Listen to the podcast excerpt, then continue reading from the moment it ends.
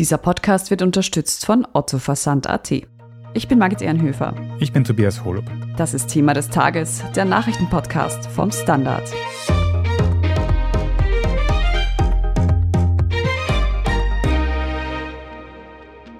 Westliche Politiker haben enttäuscht auf die Ergebnisse der Klimakonferenz im ägyptischen Sharm el-Sheikh reagiert. Die Staaten haben sich zwar auf einen Fonds zum Ausgleich von Klimaschäden für ärmere Länder geeinigt, allerdings ohne klare finanzielle Zusagen. Gar nicht voran ging es bei der Frage, wie die Erderwärmung auf 1,5 Grad begrenzt werden kann. Der Vizepräsident der EU-Kommission Franz Timmermans übte scharfe Kritik. Dies ist das entscheidende Jahrzehnt, aber was uns hier vorliegt, ist kein ausreichender Schritt nach vorne für die Menschen und den Planeten. Mehr Geld für Entwicklungsländer, die unter dem Klimawandel leiden, aber kaum Maßnahmen, um diesen aufzuhalten. Mit diesem Ergebnis ist die 27. Klimakonferenz im ägyptischen Sharm el-Sheikh zu Ende gegangen. Nachdem die Verhandlungen übers vergangene Wochenende wegen Unstimmigkeiten in die Verlängerung gehen mussten, ist es nun also zu einem Kompromiss gekommen. Aber reicht das aus, um die drohende Klimakatastrophe aufzuhalten? Wer ist beim Klimagipfel auf die Bremse gestiegen und welche Länder wollten Gas geben? Wir sprechen heute darüber, warum es international so schwierig ist, sich auf Klimapolitik zu einigen. Wir fragen nach, wie es vor Ort auf der Klimakonferenz zugegangen ist und wie mit kritischen Protesten umgegangen wurde. Und wir besprechen, ob diese sogenannte COP27 insgesamt ein Misserfolg war. Auch unsere beiden ReporterInnen Alicia Prager und Philipp Bramer haben wegen der überraschenden Verlängerung zwei Tage länger von der Klimakonferenz in Ägypten berichtet. Wir haben sie dort jetzt noch kurz vor ihrem Rückflug am Flughafen erreicht. Es könnte also ein bisschen lauter sein im Hintergrund. Aber Alicia, Philipp, könnt ihr uns kurz daran erinnern, um was ist es denn bei dieser Konferenz eigentlich gegangen? Ja, also bei dieser Klimakonferenz wurde eigentlich kein großes Abkommen jetzt erwartet und auch kein großer Sprung. Man hat gesagt, es ist eine Zwischen-COP, also Conference of the Parties, wie die Klimakonferenzen im UN-Jargon heißen. Und die große Diskussion war von Anfang an die Entschädigung für Klimaschäden, weil der Klimawandel richtet schon heute sehr viele Schäden an, Fluten, Dürren. Wir haben das in Pakistan gesehen, wo ein Drittel des Landes unter Wasser stand.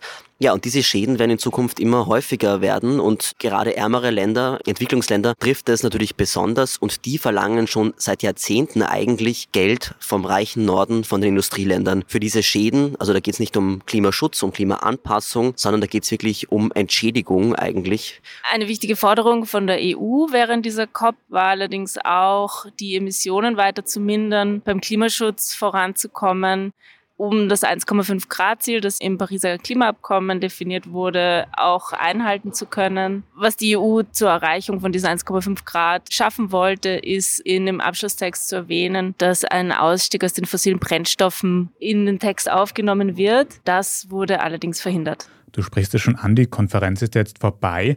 Was sind also die großen Ergebnisse? Welche Punkte sind in dieses Abschlusspapier jetzt wirklich übernommen worden? Ein großer Punkt, der es ins Abschlusspapier geschafft hat, ist, dass ein neuer Fonds für Klimaschäden und Verluste eingerichtet wird. Gegen diesen Fonds hatte sich die Europäische Union und auch ein paar andere Industriestaaten gesperrt am Anfang, weil ganz unklar war, wer dieses Geld da liefern soll, wer das Geld bekommen soll, für was entschädigt wird, um welche Summen es geht. Kurz vor Ende der Konferenz hat die Europäische Union eine ziemlich überraschende Wende gemacht und hat diesem Fonds doch noch zugestimmt und am Ende, also ganz in der letzten Plenarsitzung, das auch so geframed, dass sie dem Abschlusspapier dieser COP zustimmen wollen, um diesem Fonds nicht im Weg zu stehen.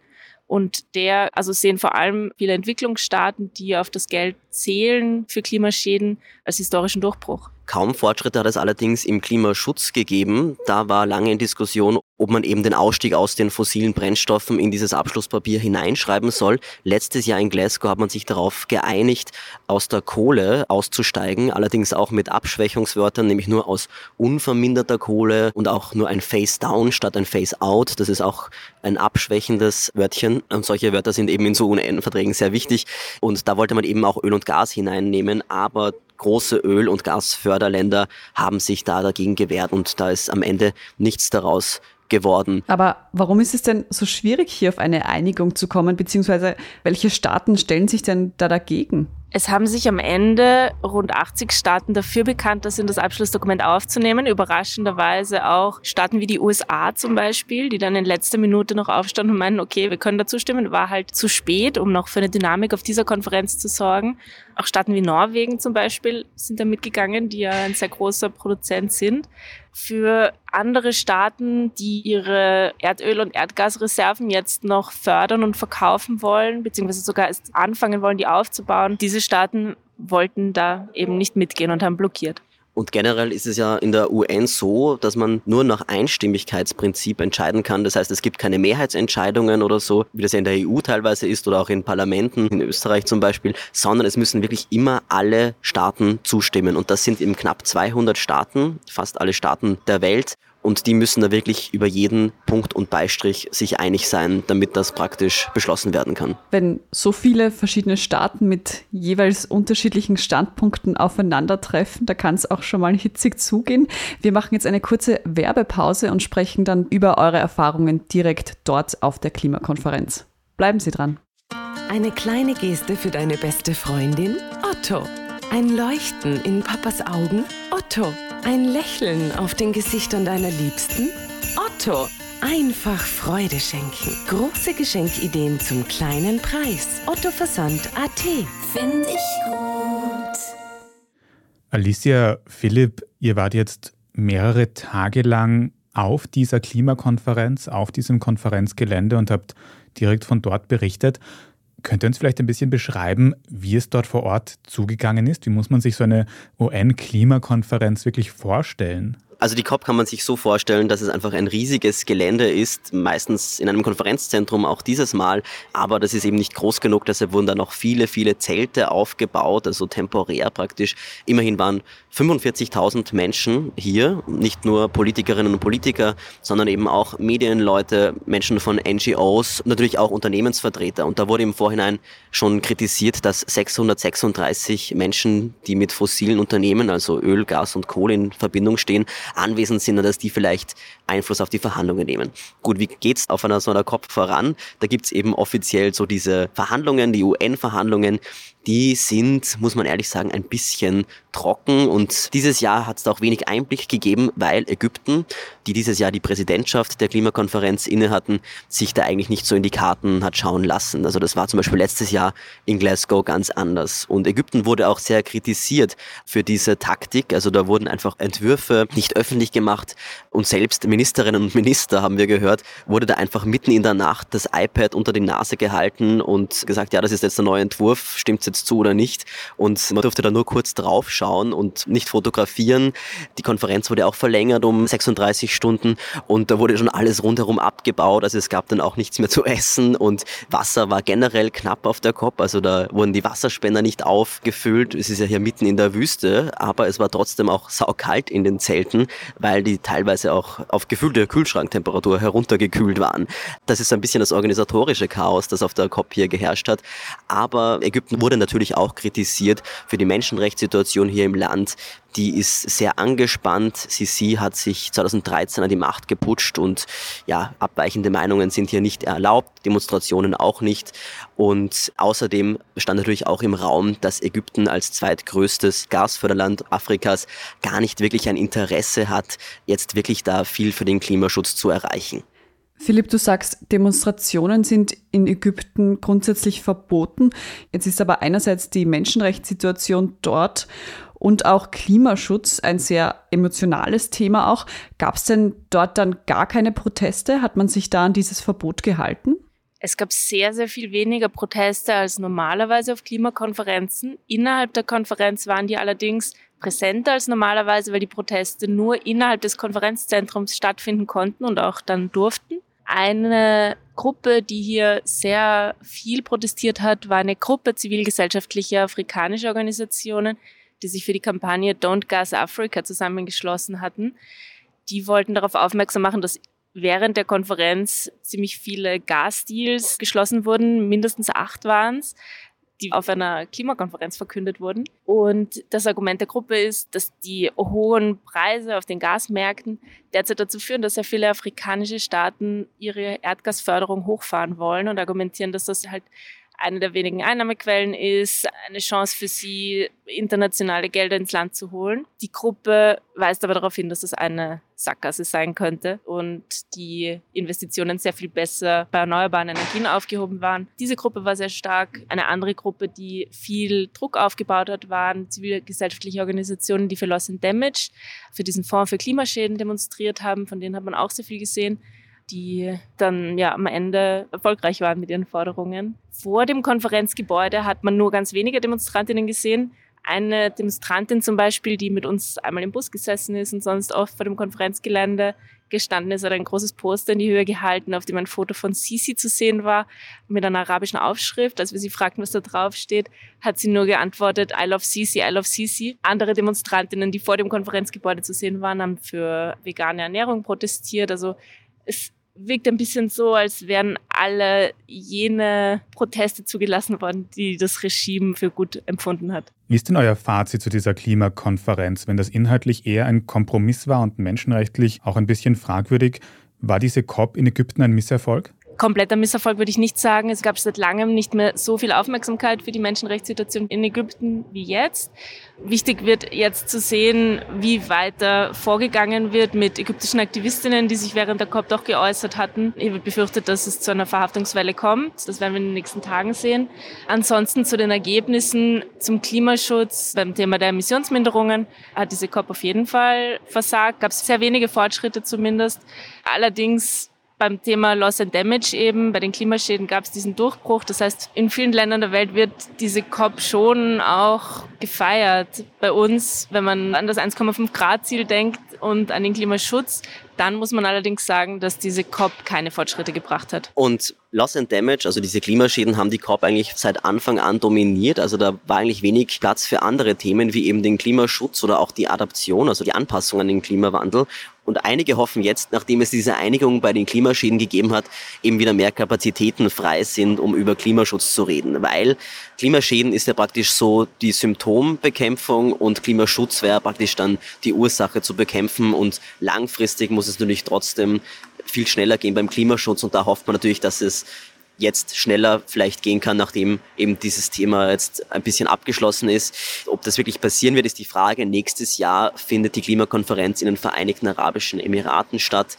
Und die sind ja auch ein großer Öl- und Gasförderstaat. Und da ist natürlich die Frage, ob dann diese Diskussion um den Ausstieg aus fossilen Energieträgern wirklich so konstruktiv weitergeführt wird. Und was die EU-Staaten auf jeden Fall mit nach Hause nehmen müssen von dieser Konferenz, ist, um das 1,5 Grad Ziel noch irgendwie in erreichbarer Nähe zu halten, jetzt einfach in der europäischen Politik auch ganz viel passieren muss. Derzeit wird in Brüssel zur Reform der europäischen Klimapolitik diskutiert, verhandelt.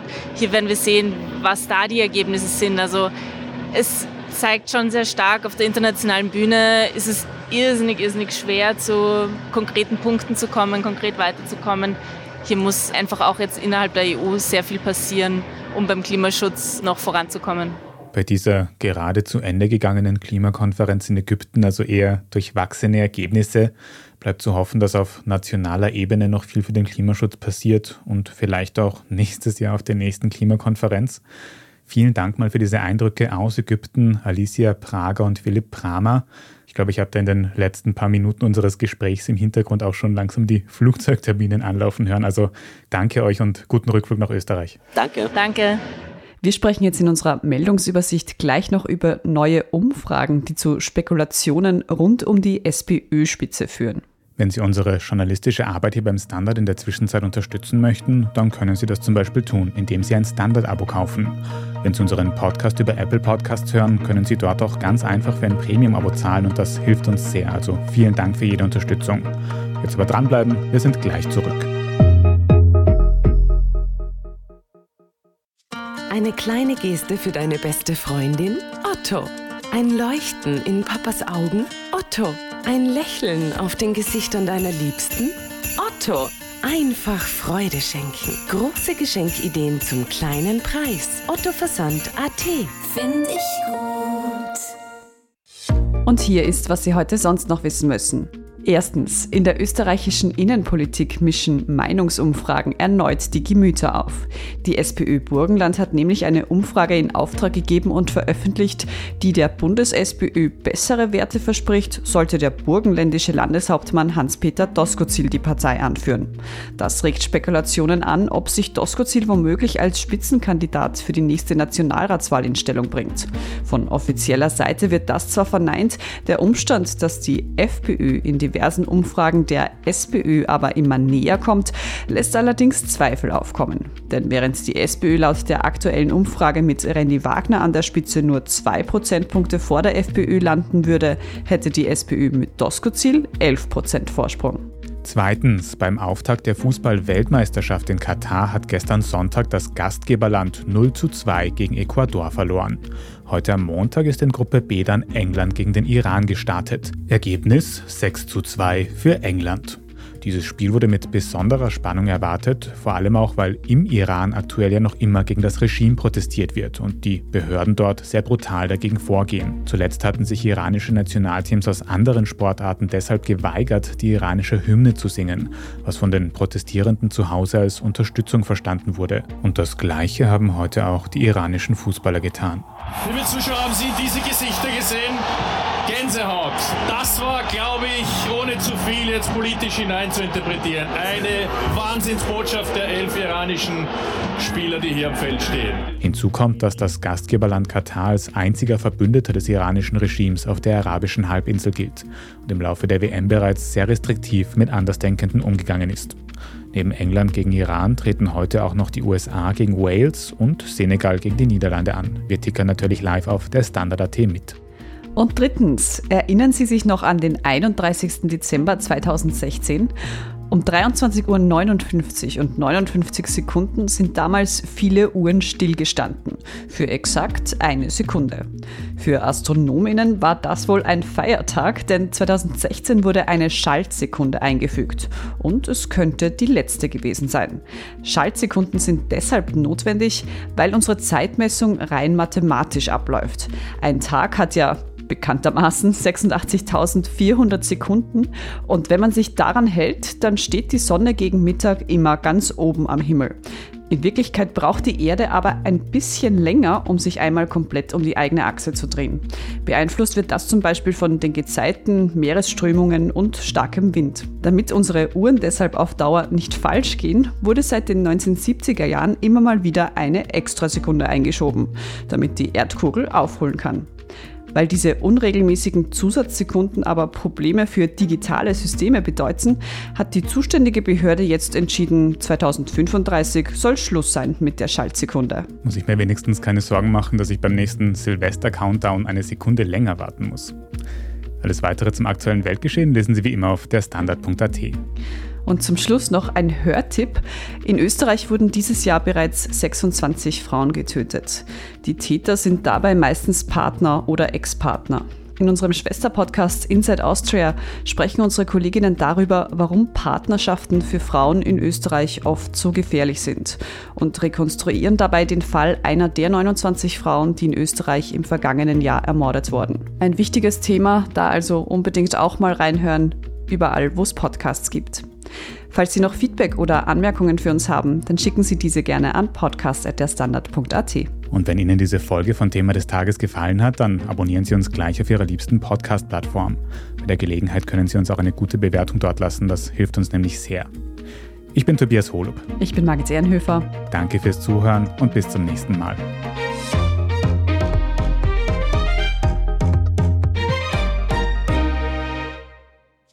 Eine kleine Geste für deine beste Freundin? Otto.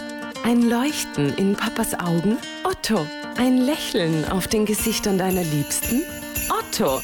Einfach Freude schenken. Große Geschenkideen zum kleinen Preis. Otto Versand AT. Find ich gut.